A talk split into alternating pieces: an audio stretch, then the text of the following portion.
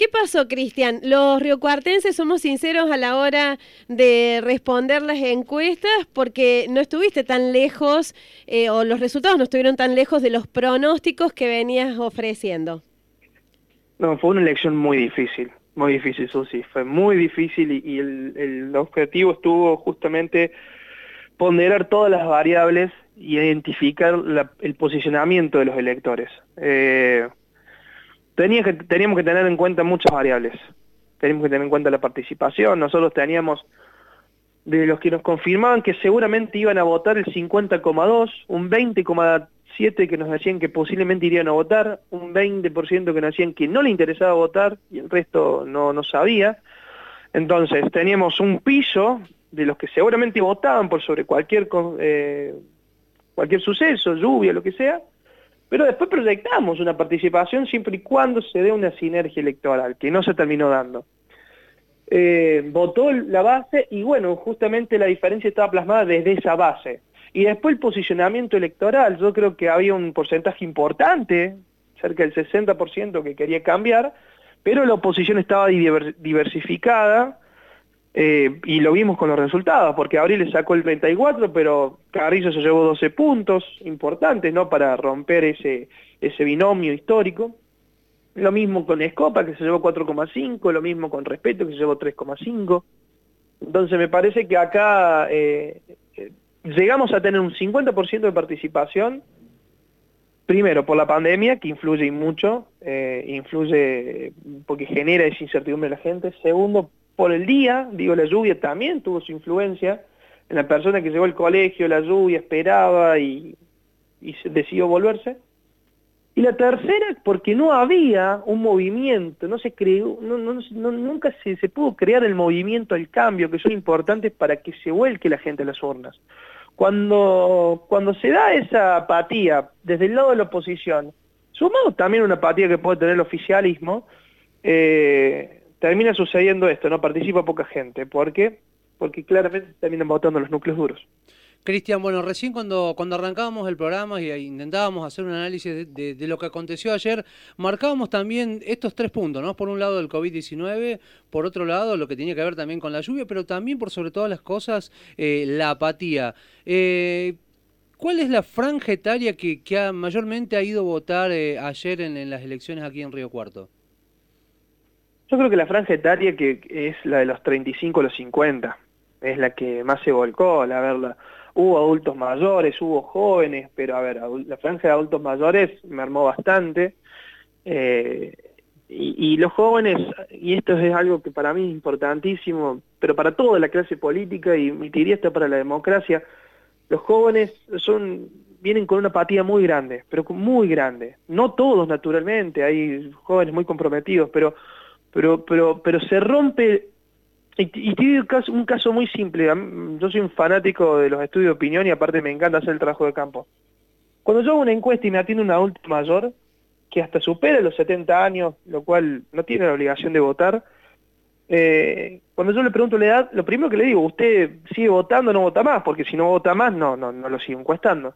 Sí, sí, sí, claro que voto. Y me ha tocado adultos que tienen 75, 76, 77 años. O sea, esa franja etaria tiene un compromiso cívico que los jóvenes, arriba de los 18 años, entre los 18 y los 30 años, no la tienen.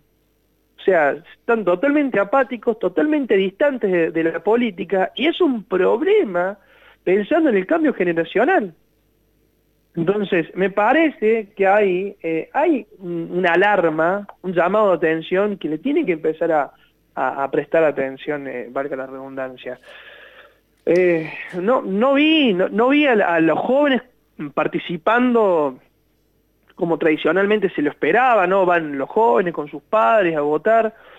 Es más, pude identificar casos donde hubo un solo miembro de la familia, ¿no? Del, núcleo familiar participando en la elección. Eh, entonces, claramente hubo un, distanciamiento de la gente para con la elección.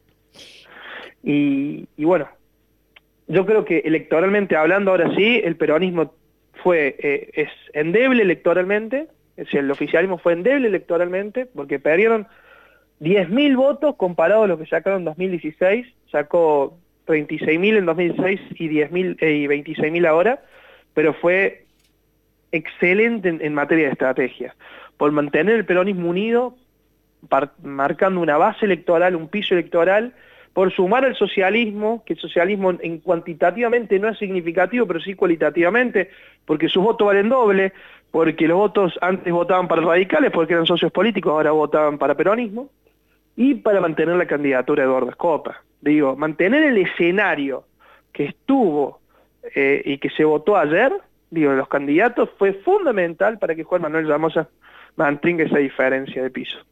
Cristian, eh, aprovechando este contacto con la gente eh, al que te lleva esta medición de la intención de voto y además del pulso social y profundizando un poco más en este análisis que acabas de hacer, eh, ¿qué debería tener en cuenta la gestión de Yamosa?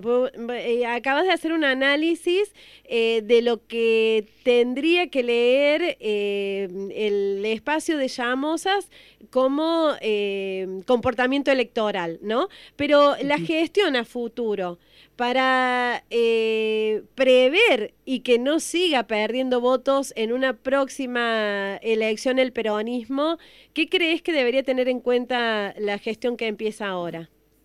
Bueno, eh, pregunta. Yo creo que van a ser cuatro años interesantes, porque la foto política de, de los funcionarios del Frente de Todos, o sea, los funcionarios nacionales con los provinciales, para mí es un punto de partida desde el lado de la política es un punto de partida, vamos a ver si se concreta el año que viene con, una lista conjunta de cara a elecciones legislativas. Eso por un lado.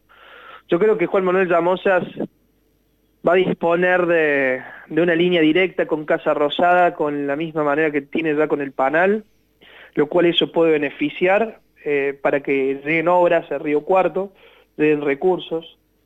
Creo que como punto de partida tiene que cumplir con el 100% de las promesas electorales, el 100%, no puede quedar ninguna, ninguna en el tintero, no puede repetirse lo de Cotreco, no puede repetirse, bueno, eh, promesas que no se llegaron a cumplir porque coyunturalmente fue muy difícil eh, poder realizarlas. Eso por un lado, porque 2024 eh, va a ser un escenario totalmente distinto a este, ya no va a estar Ramosas como candidato, eh, el radicalismo creo que si interpreta la elección se tiene que dar cuenta que desde el momento cero, o sea, desde hoy mismo, tiene que ir formando un candidato para que sea competitivo en 2024. Y, por otro lado, bueno, ver si, justamente los recursos que puedan llegar a Río Cuarto de la mano del gobierno nacional y provincial puedan hacer de que Río Cuarto sí tenga un avance, sí tenga un crecimiento exponencial como en su momento lo tuvo Villa María, como lo tuvo San Francisco, y, que eso sea el puntapié y el, piso electoral y, el humor social que pueda tener para, marcar un piso electoral importante en 2024. Cristian, y pensando un poco en el rol de poder que se va a disputar en el próximo Consejo Deliberante, ¿qué lectura haces de, de cómo ha quedado conformado el mismo? Y va a ser un consejo deliberante difícil. A ver, difícil no para famosas, porque recordemos que los consejos el consejo deliberante tiene el principio de gobernabilidad, que es que por más que el intendente gane por un voto, por un voto y, así saque el ejemplo, ¿no? El 25% de los votos y la segunda fuerza sacó el 24,9%, en la fuerza oficialista tiene 10 concejales de piso. Después por sistema DON, 10 de los 19, ¿no? Después por el sistema DONT se reparten el resto de, las bancas. Eh, pero un consejo difícil porque ya no, no, no tenés que cerrar con una sola fuerza los, los tratos eh, legislativos, los convenios, sino que ya posiblemente quiero ver si, si Escopa termina ingresando, le faltaba muy poquito a Escopa para ingresar. Sería Miguel Ángel Beso, claro. Sí. Eh, claro, no él, sino Beso, porque serían cuatro fuerzas ¿no? en el Consejo sería Hacemos por Córdoba, eh, Juntos por Río Cuarto, eh, para la política abierta y, Río Cuarto por la ciudad. Copa.